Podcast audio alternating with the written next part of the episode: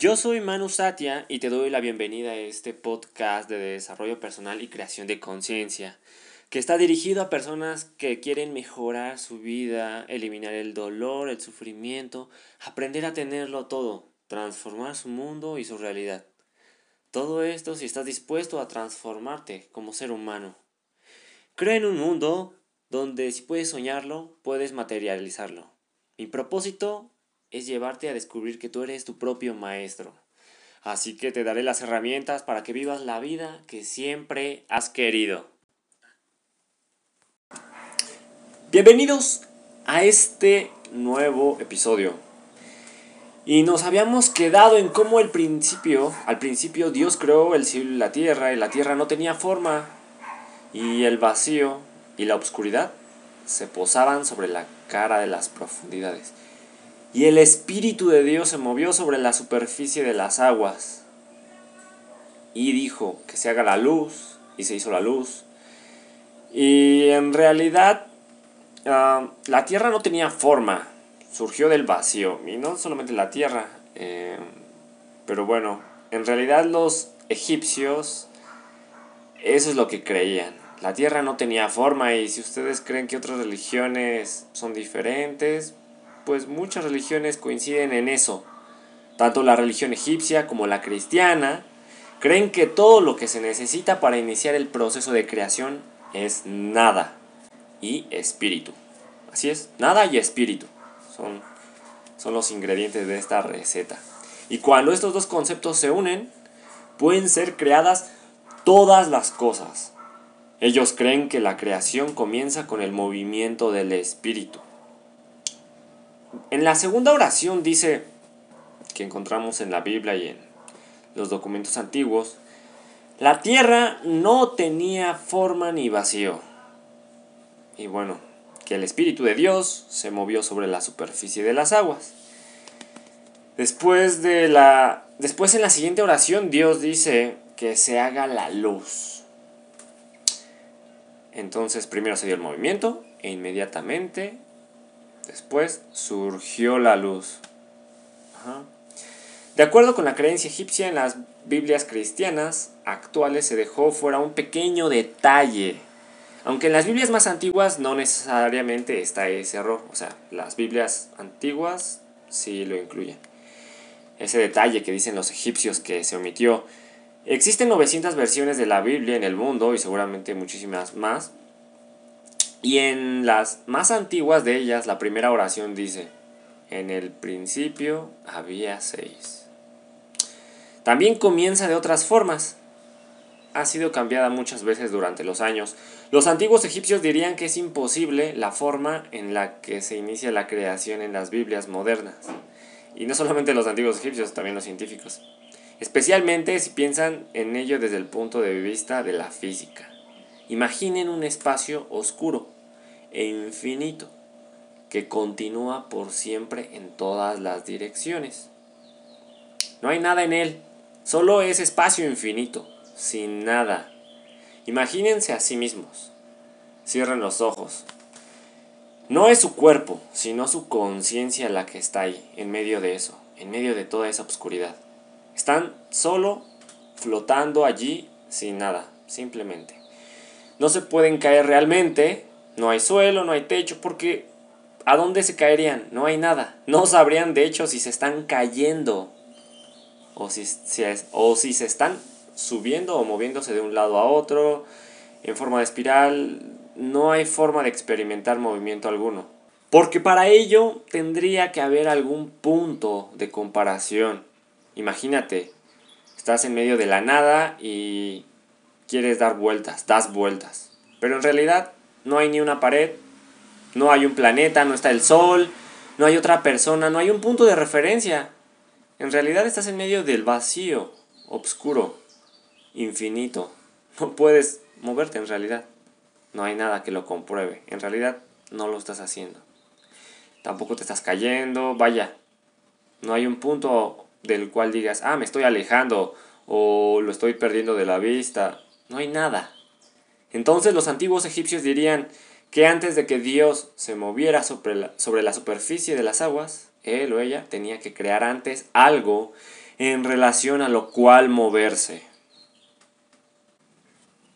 Ahora, hay algo que en las escuelas de misterios, como la escuela de Naakal, que nació ahí en tiempos de la Atlántida y que después continuó también en Egipto,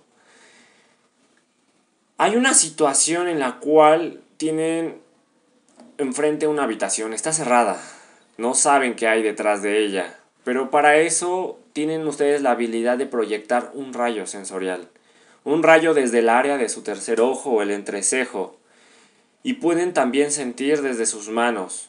En realidad se puede percibir desde cualquier chakra, pero las personas lo hacen generalmente desde su tercer ojo o sus manos, porque son las partes donde hay más energía y están más sensibles. Las demás partes pues están adormecidas o se ha retraído esa, esa capacidad, esa habilidad. Entonces, aunque lo pudieran sentir, no son tan conscientes y requerirían entrenarse. Pero bueno, ustedes pueden proyectar un rayo de conciencia hacia esa habitación oscura a una cierta distancia. Proyectan ese rayo y su conciencia se dirige hacia, hacia el punto donde ese rayo se está proyectando. Puede que sea solo una pulgada o quizás puedan sentirlo afuera uno o dos pies. Todavía saben que hay algo o no hay nada en ese espacio. Su conciencia simplemente sale esta distancia y después se detiene. Así es, aunque sea a través de una pared, de una puerta, un lugar donde ustedes no tienen visión, pero su conciencia se desplaza y ahí, a través de su conciencia, pueden averiguar qué es lo que hay dentro de esa habitación o en ese lugar. Su conocimiento se detiene y no saben qué hay más allá de ese punto. Probablemente todos saben de lo que estoy hablando. Muchos de nosotros nos hemos permitido sentir eso o saber de eso cuando estamos a punto de dormir o estamos recién despertando. Estamos en un estado de una cierta relajación, un estado alterado de conciencia. Y creemos que los tenemos cerrados los ojos, pero de pronto empezamos a percibir la pared o algún otro lugar de, de la habitación o quizás algún lugar lejano. Esto se conoce como la visión remota. Aunque otras personas no se han permitido que ese sentido se, se manifieste, puesto que la confianza en los ojos y lo que vemos de manera física es demasiada. Entonces pensamos, si tengo los ojos, ¿para qué requiero mi visión remota? Algunas personas, especialmente los antiguos egipcios, eran realmente buenos para hacer esto, así como la memoria holográfica de la que hablábamos, esta memoria completa, y que además les permitía transmitir esta información hacia cualquier otra persona conectada a la misma red de conciencia crística. Los egipcios podían entrar a una habitación oscura y sentir todo alrededor y para saber si había algo ahí, pues simplemente proyectaban su conciencia aunque no pudieran ver nada con sus ojos físicos. Hay personas ciegas que también pueden demostrar esta habilidad. En realidad tenemos seis de estos rayos sensitivos, no solo uno, sino seis. O bueno, al menos esto es lo que explican en el en el libro de Drumbal o Melquisedec, aunque yo les comparto que en realidad son seis los básicos, pero hay otros dos adicionales que pues ya más adelante les hablaré, también son parte de la activación del Merkaba y de la activación de la energía infinita en nuestro ser. Es uno de los principios básicos. Los ocho rayos son uno de los principios básicos que nos permiten mantener activado nuestro Merkaba, preservar la memoria a través de las reencarnaciones y volvernos inmortales. Pero bueno, estos seis rayos de los que hablan estos seis de ocho rayos de los que hablan en el libro de Drumbal o Melquisedec, de la flor de la vida, provienen del centro de nuestras cabezas, de la glándula pineal. Un rayo sale por la parte de enfrente de nuestra cabeza, uno hacia atrás, uno hacia arriba, uno hacia abajo, uno hacia la izquierda y otro hacia la derecha. Todo sale de esa forma, como si fueran tres ejes. El eje eh, que vemos en geometría en la escuela, el eje X, Y y el eje Z. Y los egipcios creían que este aspecto es innato de la conciencia. Es lo que permite que se inicie la creación. Ellos creían que si no tuviéramos esta habilidad, la creación nunca habría ocurrido. Y de hecho, estos seis rayos, al activarse, pues se crea, bueno, se, se activan y se mantienen en pleno funcionamiento, crea una esfera que se sostiene por estos diversos rayos, estos seis rayos de los que salen de nuestra, del centro de nuestra cabeza.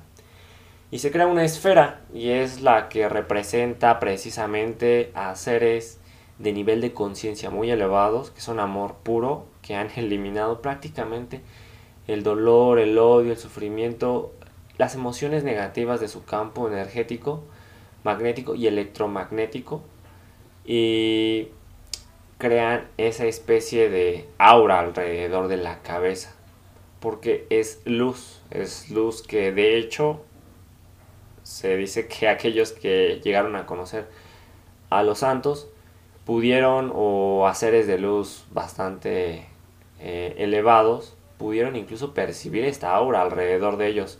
Obviamente este es un fenómeno que ocurre desde dos partes, o sea, si vas tú como un científico y no tienes, eh, bueno, tú con tu cabezota física de números, lógica racional, y no tienes desarrollada esta parte sensitiva, energética, eh, femenina del cerebro, que es muy importante también para nosotros ser unos seres integrales, pues entonces no lo vas a poder percibir porque estás abocado a lo que solamente perciben tus ojos físicos y no puedes percibir el aura o incluso este tipo de energías sutiles. Pero esta energía es tan intensa y tan fuerte y poderosa en los seres elevados, esta aura que se forma alrededor de su cabeza, que aquellos que llegan a tener un nivel, aunque sea lo suficientemente desarrollado, no tanto, con poco, es más que suficiente para poder percibir tanta energía que hay alrededor de la cabeza, alrededor de eh, estos seis puntos de los que se habla en la escuela de misterios y que se buscaban entrenar. Y uno de esos dones, pues, que se ocupaban en desarrollar era la visión remota. Con el fin de comprender este proceso de creación hasta el nivel más profundo, que es el proceso de creación con estos seis rayos, se le pedía a los estudiantes egipcios que se imaginaran y actuaran eh, pues, los rayos. Cuando aún no lo percibes, los tienes. Pero si no los puedes ver, no los puedes percibir, pues se te pide que los imagines. Y una vez que los imaginas, te vas haciendo más y más consciente de ellos. Entonces llega un punto en el cual de tanto hacerte consciente de ellos, los empiezas a percibir. Y no solamente eso, muchísimas cosas más que hay alrededor de tu cuerpo físico que no puedes percibir de una manera natural. Al menos si naciste antes del año 2000, pues va a ser algo más de arduo trabajo y entrenamiento que la manera innata en la que pues los seres reencarnados que nacen en nuestra humanidad ya después del año 2000 mm, es una visión general, no es totalitaria, hay sus casos excepcionales pero pues tienen diferentes razones. Y pues después de un largo tiempo en el gran vacío, recuerden que probablemente se sentirían aburridos o curiosos, solos y querrían intentar algo de nuevo para tener algo de aventura en su vida. Así es como el fondo negro, este espacio oscuro del que habla la Biblia, eh, los cánones de muchos documentos de muchas culturas y religiones, hablan que en el principio pues solamente era el vacío y el Espíritu de Dios. En algunos lugares eh, de estos documentos representan al Espíritu de Dios como el, el ojo, em, pues sí, el, el, ojo de Dios o también conocido como el ojo de Ra o el ojo de Horus y puedes, puede estar quizás espejeado ya sea con la patita que es muy famosa que tiene un ganchito hacia la izquierda o que tiene un ganchito hacia la derecha. Obviamente, después de todo lo que hemos platicado en estos últimos podcasts, sabemos que uno hacia el lado izquierdo representa la parte femenina y hacia el lado derecho pues, representa la parte racional. Así es como la gran conciencia fue consciente de sí misma y a partir del espíritu dijo, pues yo soy, estoy aquí. Soy un punto en medio de la nada. Y al querer experimentar, pues empezó a proyectar su rayo alrededor de sí hacia las seis direcciones diferentes. Era un ojo solitario, entonces fue que empezó a decidir crear estos rayos de conciencia y alrededor de esos rayos se crea un, perímetro, una esfera. Una esfera se delimitó, entonces había una pared. Esa pared que va desde el centro, pues ya había un punto de referencia, ya podías saber si estabas en el centro o si no lo estabas. Y así podías encontrar la igualdad de distancia hacia todas las direcciones desde el centro. No solamente se habla en, en la cábala, también en algunas meditaciones que hacen, incluso los indios americanos le daban una gran importancia hacia las direcciones. Los nativos en todo el mundo le dan tanta importancia a estas seis direcciones en sus rituales, en la forma en la que duermen, concilian el sueño, en que hacen sus ceremonias de iniciación, porque los rayos, las direcciones son realmente importantes, están relacionadas primigeniamente al origen del universo, de la conciencia, con estos seis rayos de direcciones. Y bueno, en el libro de La flor de la vida de Drumbalo Melquisedec, a continuación hay muchas imágenes y figuras geométricas acerca de los prismas platónicos Muchos de nosotros los recordaremos de nuestra infancia, de cómo estas imágenes son consideradas las, pues sí, las geometrías básicas de todo lo que puedes encontrar en el universo. También hay imágenes acerca de la Bésica Piscis, que no es otra cosa más que esa geometría que se forma de intersectar dos esferas se crearía como un ojo. Imaginen simplemente una esfera y otra que se encima en, en una pequeña porción, en uno de sus, de sus paredes. Se crea como un óvalo, un ojo. Eso es conocido como la vesica piscis y también representa la forma de la glándula pineal, que es como precisamente una semilla, un ojito entreabierto, incluso como el ojo que aparece en la vista de los, de los felinos, de los gatos, cuando hay poca luz, cuando hay una luz que, que no está completamente brillante, pero tampoco oscura, es una luz tenue, se crea esa forma de luna. También hay imágenes acerca de la flor de la vida, que no es otra cosa más que patrones de círculos superpuestos sobre otros y que forman unos muy bonitos y preciosos patrones de vida, patrones que incluso se asemejan al cubo de Metatron. Todo esto está muy relacionado en realidad. El cubo de Metatron, si ustedes ya saben cómo es esta figura, se conoce como uno de los símbolos más grandes de protección que puede haber en grandes culturas y muchos lo usan en dijes, en collares, en pulseras, incluso en aretes, hay quienes se lo llegan a tatuar. El tatuárselo te brinda una vibración y te hace un anclaje en recordar constantemente este tipo de geometrías que son no es otra cosa más que pues varias eh, son varios segmentos de lo que se compone la flor de la vida pero unido con líneas rectas. Es realmente precioso. Si ustedes recordarán el logo de aquí del canal de Spotify incluso también de Manusatia y de el canal de YouTube de Conciencia Alterada, Facebook, Instagram y YouTube. Ahí encontrarán nuestra estrella de Israel, que también es un derivado de el cubo de Metatron y también es un derivado de la flor de la vida. En realidad, como les había platicado, de la flor de la vida se deriva todo lo que pueda haber, habido y pues conocido, desconocido y aquello que jamás conoceremos, al menos en esta vida.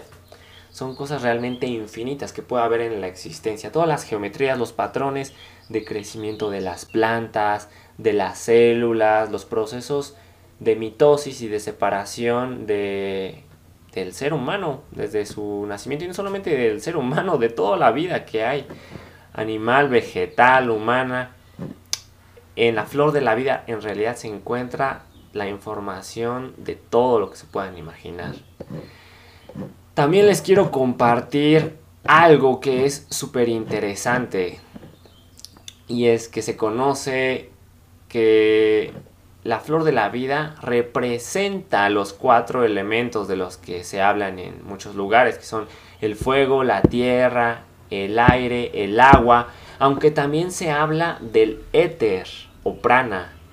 No se habla mucho de eso porque es considerado un elemento sagrado y también del que se entendía poco en realidad. Y el sexto es conocido como el vacío. Cada uno de estos elementos está relacionado a diferentes figuras geométricas, a prismas platónicos de los que les hablaba hace un momento. Por ejemplo, el, el prisma, el tetraedro, es relacionado con el fuego. ¿Qué es el tetraedro? Pues es simplemente una pirámide que tiene eh, triángulos equiláteros y que pues están inscritos dentro de una esfera. De la misma forma, la Tierra está relacionada con el cubo, igual inscrito dentro de una esfera o un círculo, y el aire que está relacionado con el octaedro, un prisma de, de ocho caras, ocho lados, y sus ocho lados son igual triángulos. También el icosaedro, bueno, el, elemento del agua está relacionado con el icosaedro, que también está lleno de, caras triangulares, y el dodecaedro, por último, que es, está relacionado con el elemento del éter o prana, está relacionado con este prisma que está compuesto de varios pentágonos, de varias figuras de, de cinco lados. Incluso hasta parece un balón de fútbol. Y el último elemento que es el vacío, pues está relacionado con una esfera. Así es como se relaciona en muchas culturas y con el, el árbol de la vida, con toda esta geometría sagrada. El lado masculino, que es el lado izquierdo, se relaciona con el elemento fuego y el elemento tierra. Son como elementos masculinos. Mm, no me refiero a que solamente pertenecen a los hombres, sino a que pertenece a la parte de la energía masculina que tenemos todos los seres humanos, todos sí, todos los seres humanos. El lado derecho, el lado femenino, está relacionado con el éter y el agua, con estos dos elementos. Mientras que la parte central está relacionada con el vacío y con el octaedro que es el elemento del aire. También es conocido como el niño, es esta parte del niño interior. Si recuerdan en, el, en una de las partes anteriores de este capítulo, hablábamos de cómo hay tres elementos en muchas culturas, en la egipcia, en los indios americanos, en el Perú, en las culturas árabes, orientales, cómo está el buitre o el águila, que es un ave. Luego hay otro elemento, por decir, eh, en la India está el puerco y ya posteriormente está la serpiente. Esos tres mismos elementos se buscan representar en estas tres partes, en estas tres columnas, que son la parte masculina, eh, del lado derecho la parte femenina y en la parte central pues está nuestro niño, que es esa parte de la inocencia. Y bueno, en fin, es muchísima más información la que puedes encontrar al respecto. Pues toda una ciencia.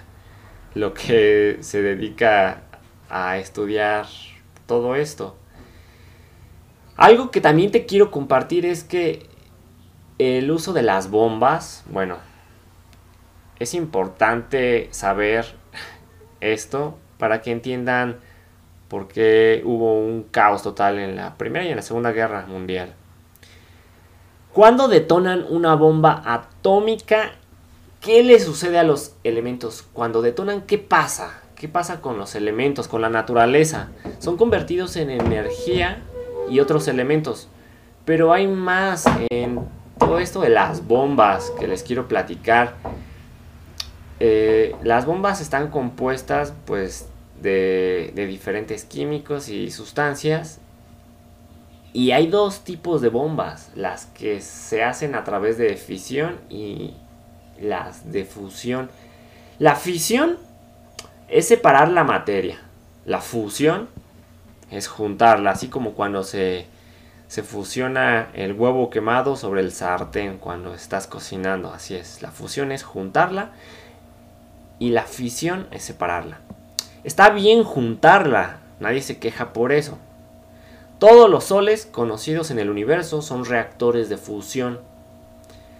Eh, esto, pues, es aceptado por la ciencia, o no de cierta forma, pero cuando se rasga la materia, o sea, la fisión es separar la materia, separar un átomo en sus diferentes partes, cuando esto ocurre, pues estás rasgando la materia, la estás destruyendo, estás haciendo algo que es separarlo, destruirlo. Existe una ubicación correspondiente en el universo, y lo repito, cuando se rasga la materia a través de la fisión, hay una ubicación correspondiente en el espacio exterior asociada con esto. A lo que me refiero, como es arriba es abajo, como es en el centro o como es adentro es afuera. Así es todo está íntimamente relacionado, es el efecto mariposa. Si algo ocurre en este sistema solar, también ocurre en la totalidad del, cosmos, del universo donde nos encontramos. Entonces, en otras palabras, el espacio interior, el microcosmos, y el espacio exterior, el macrocosmos, están conectados esta, esta es la razón por la que la fisión es ilegal a través del universo, porque si destruyes algo aquí, también vas a afectar en las regiones más externas del universo. Detonar bombas atómicas crea un enorme desequilibrio en la Tierra. Por ejemplo, cuando consideran que la creación equilibra la Tierra, el aire, el fuego, el agua, el éter, una bomba atómica ocasiona una cantidad masiva de agua de, perdón, de fuego en un solo lugar, imagínense. Demasiado fuego en un solo lugar. No está equilibrado. Esta es una secuencia desequilibrada y la Tierra tiene que responder. Si se vertieran 800 trillones de toneladas de agua sobre una ciudad, esa también sería una situación desequilibrada. En cualquier lugar que se tenga mucho aire, mucha agua o mucho de lo que sea, se está fuera de equilibrio. La alquimia es el conocimiento que busca mantener todas estas cosas en equilibrio. Si comprendes estas geometrías y sabes cuáles son sus relaciones, como lo que les hablaba que el fuego está relacionado con, con esta figura del tetraedro, la tierra con el cubo, el icosaedro con el agua, el dodecaedro con el éter, el octaedro con el con el aire, entonces te darás cuenta de que se crea un enorme desequilibrio. Todo pierde control. Así es igual en una familia, en una organización, en un grupo, en un equipo de trabajo. Es más, incluso solamente dentro de un cuerpo humano. Somos sistemas. Si algo te ocurre a ti, vas a afectar a todo el sistema en el cual te encuentras de manera eh, pues recíproca. Como es en el interior, es en el exterior. En tu familia, y también incluso en tu equipo de trabajo, de negocios, en el equipo de fútbol, en el club de amigos con los que te reúnes, hay una interrelación en todas las formas. De esta forma es importante recordar antes de que pensemos de que nuestros problemas internos no afectan en nada a los demás. Sí, sí afectan. Cuando tú como ser humano te preocupas, estás afectando la vibración. Cuando tienes miedo, cuando tienes ansiedad, angustia, hay una gran afectación en todo el sistema, con todas las personas, con tu pareja, con tu familia, con tus hijos. Y no solamente con tus hijos con los que ya nacieron, sino con los que están por nacer. Aunque tú pienses que no vas a tener hijos, y en el futuro eso ya está escrito, ya lo has trazado en tu camino de vida.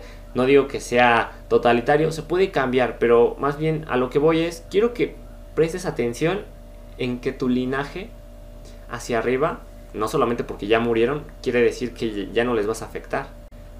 O a tus padres, no solamente porque ya te separaste de, de, de ellos, ya te has independizado, ya saliste a vivir con tu pareja o simplemente de una manera independiente, no quiere decir que eso va a dejar de afectarte. Desde luego que sí, te sigue afectando. Si tú mejoras como ser humano, incluso si tú estás enfermo, pues eso va a afectar. Si tú trabajas como en tu conciencia, en tu desarrollo continuo y crecimiento, eso está afectando un montón a tu familia. Entonces, pues mantén el ojo abierto a lo que te sucede y también lo que sucede en los demás. Para eso somos seres humanos, estamos inherentemente en un mundo social. Nosotros requerimos de otra persona para poder llevar a cabo ciertas tareas, conseguir alimentos, comida, ropa, um, obtener tecnología, comunicarnos. Antes de terminar el capítulo les quiero platicar algo más acerca de del parto en el agua y los delfines parteros, que nos comparte nuestro queridísimo amigo Drúmbalo Melquisedec, autor del libro Flor de la Vida. Y él nos comenta cómo un ruso llamado Igor Charkovsky ha estado involucrado en el nacimiento bajo el agua durante mucho tiempo. Es algo que se está poniendo de moda muy en estos últimos años, aunque aquí habla de cómo Igor Charkovsky asistió probablemente cuando menos a 20.000 nacimientos bajo el agua. Incluso su hija, una de las primeras en nacer bajo el agua, tenía este, 20 años cuando ocurrió el siguiente incidente que les voy a platicar. Charkovsky y su equipo habían llevado a una mujer al Mar Negro para un nacimiento bajo el agua. Estaban allí preparados para el nacimiento, con la mujer recostada en el agua como a dos pies de profundidad. Imagínense. Yo hasta siento como este estremecimiento y esta magia. Porque el nacimiento es muy importante, es muy especial, el de cualquier ser vivo. Y según esto, se acercaron tres delfines, empujando a todos hacia un lado. Tomaron el control. Así es, los delfines hicieron algo que parecía como un escaneo desde arriba hacia abajo de su cuerpo. Algo que Drumba lo ha experimentado y él comenta que es algo que hacen como un sistema, un, un escaneo en el sistema humano. Si algunos de ustedes ya han tenido la oportunidad de nadar con un delfín, ellos hacen como un escaneo, un chequeo en tu cuerpo para ver si algo está bien o no sabemos en realidad. Son seres muy avanzados, en realidad son los seres más avanzados en conciencia que hay en este planeta. La mujer dio a luz casi sin dolor ni miedo. Fue una experiencia fenomenal. Esa experiencia del nacimiento bajo el agua comenzó una nueva práctica, usando delfines como parteros, que ahora se ha extendido en todo el mundo. ¿Hay algo respecto al sonar que proyectan los delfines? En el momento del nacimiento, que parece relajar realmente a la madre. Los delfines tienen preferencias con los humanos. Esto no es una regla absoluta, pero generalmente es verdad. Si van a nadar con delfines y hay niños alrededor, los delfines primero van con los niños. Si no hay niños, van con las mujeres. Y si no hay mujeres, van con los hombres. Y si hay una mujer embarazada, háganse a un lado todos. Pueden estarse olvidando de tener su atención porque ella la obtiene toda. Toda la atención se desborda sobre la mujer embarazada. Y ese pequeño bebé por llegar es lo más grande de todo. Los delfines se emocionan mucho cuando ven un nacimiento humano. Simplemente les encanta. Los delfines pueden hacer cosas que realmente son asombrosas. Los bebés que nacen con delfines parteros, cuando menos en Rusia, son niños extraordinarios. De todo lo que se ha leído hasta ahora y se ha documentado, ninguno de estos bebés tiene un coeficiente intelectual menor a 150. Y no solamente eso, todos sus cuerpos emocionales extremadamente estables y cuerpos físicos sumamente fuertes. Es como de lo que les hablaba en algún momento. Son superiores de una forma u otra. Son superiores a cualquier forma antecesora de su linaje. Su, cerebro izquierdo y su cerebro derecho están completamente desarrollados de una manera extremadamente sorprendente. Francia también ha tenido nacimientos bajo el agua, más de 20.000. Ellos usan grandes tanques. Cuando comenzaron a hacer esto tenían todos los instrumentos sobre una mesa y los tenían listos. Todos los equipos de emergencia. También tenían un doctor en caso de que hubiera algún problema, pero no tuvieron ningún problema durante mucho tiempo. Pasó un año y siguieron sin problemas. Pasó otro más y finalmente sucedieron 20.000 nacimientos sin una sola complicación. Ahora solamente tienen los instrumentos y los equipos arrumbados en un rincón, porque simplemente no hay problemas.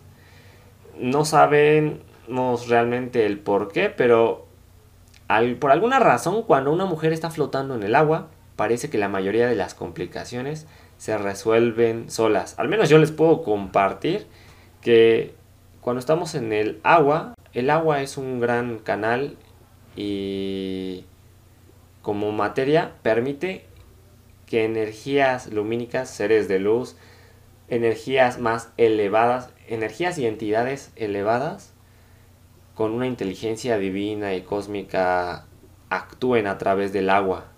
Entonces, eso hace que esa inteligencia divina, digo, no sé de qué forma lo hagan, pero seguramente de formas muy avanzadas, se puede percibir esa energía como actúa a través de ese momento mágico y único que ocurre durante el nacimiento. Drúmbalo tuvo la oportunidad de pasar algún tiempo con una mujer que fue asistente de Igor Charkovsky en Rusia. Ella trajo muchas filmaciones que se tomaron durante los nacimientos y Drúmbalo observó dos películas de dos mujeres diferentes dando a luz, que no solamente no sentían ningún dolor, sino que estaban experimentando orgasmos mientras tenían a sus bebés, orgasmos largos y extendidos, que duraban como 20 minutos. Era un placer total. Es la forma como se supone que debería de ser. Simplemente tiene sentido y esas mujeres lo están probando. También se ha visto algunas películas rusas en donde los bebés y los niños de 2 o 3 años duermen en el fondo de las piscinas. Literalmente duermen bajo el agua, en el fondo de la piscina. Y aproximadamente cada 10 minutos salen a la superficie mientras están dormidos, giran sus caras sobre el agua, toman una respiración y regresan a acomodarse en el fondo de la piscina otra vez. Estos niños viven en el agua literal, es su hogar. Se les está dando un nombre, casi como si fueran una especie diferente. Las personas los están llamando Homo dolphinus. Parecen ser una mezcla entre humanos y delfines. El agua se está convirtiendo en su medio natural y son extremadamente inteligentes. Drúmbalo y su servidor le tenemos un gran respeto al nacimiento bajo el agua. La posibilidad de tener delfines allí al mismo tiempo es verdaderamente un regalo. Es una tendencia saludable la forma como muchos países están permitiendo esta nueva forma de nacer. Aunque Estados Unidos existe, en Estados Unidos existe mucha presión contra esto mm, por diversos temas.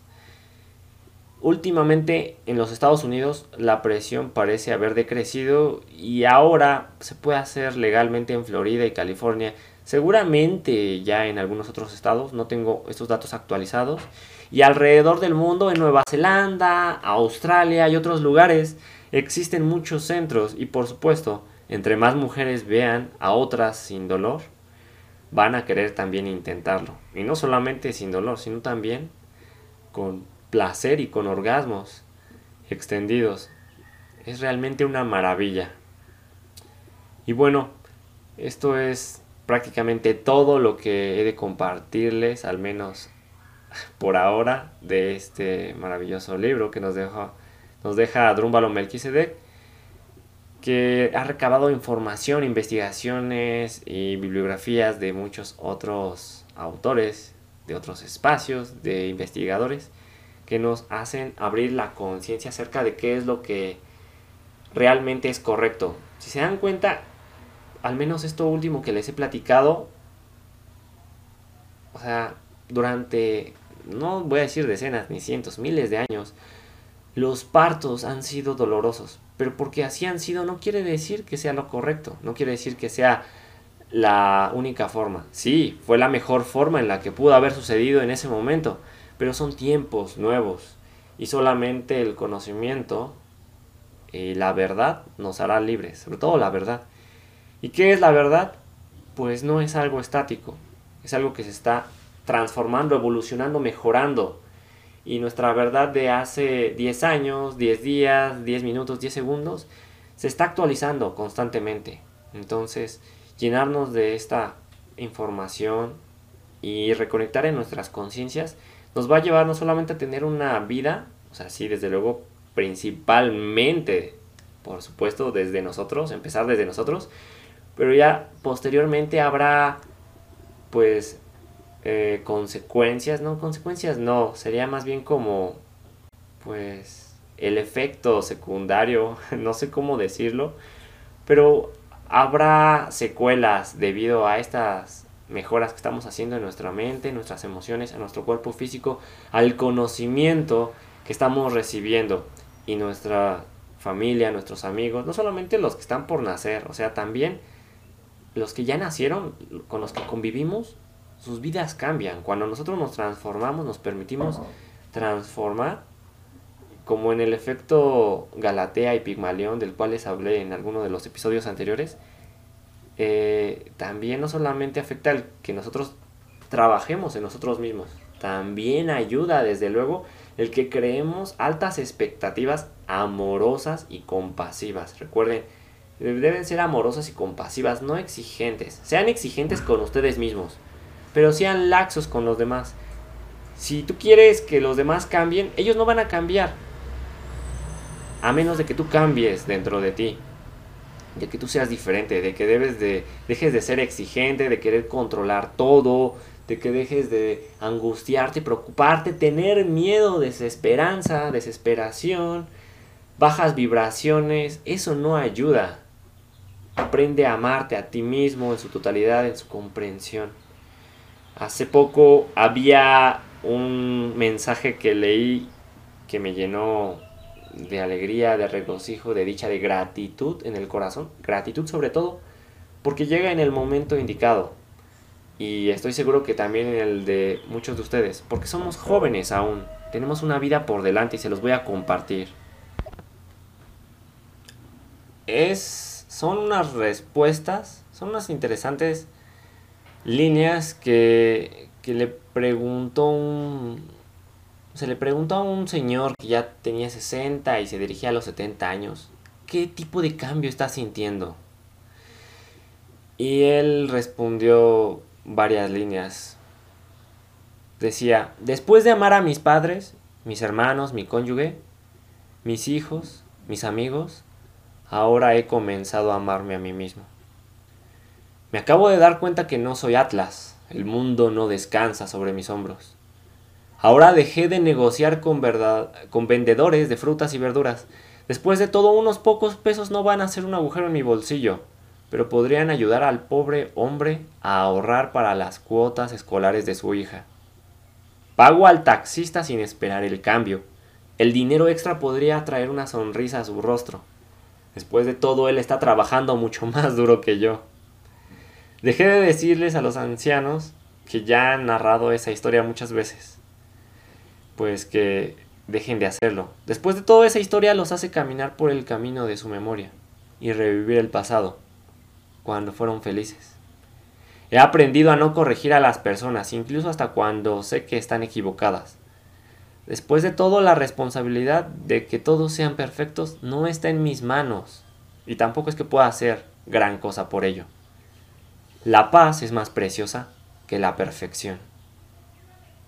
Doy elogios libre y generosamente. Después de todo, mejora el estado de ánimo, no solo del receptor, sino también para mí.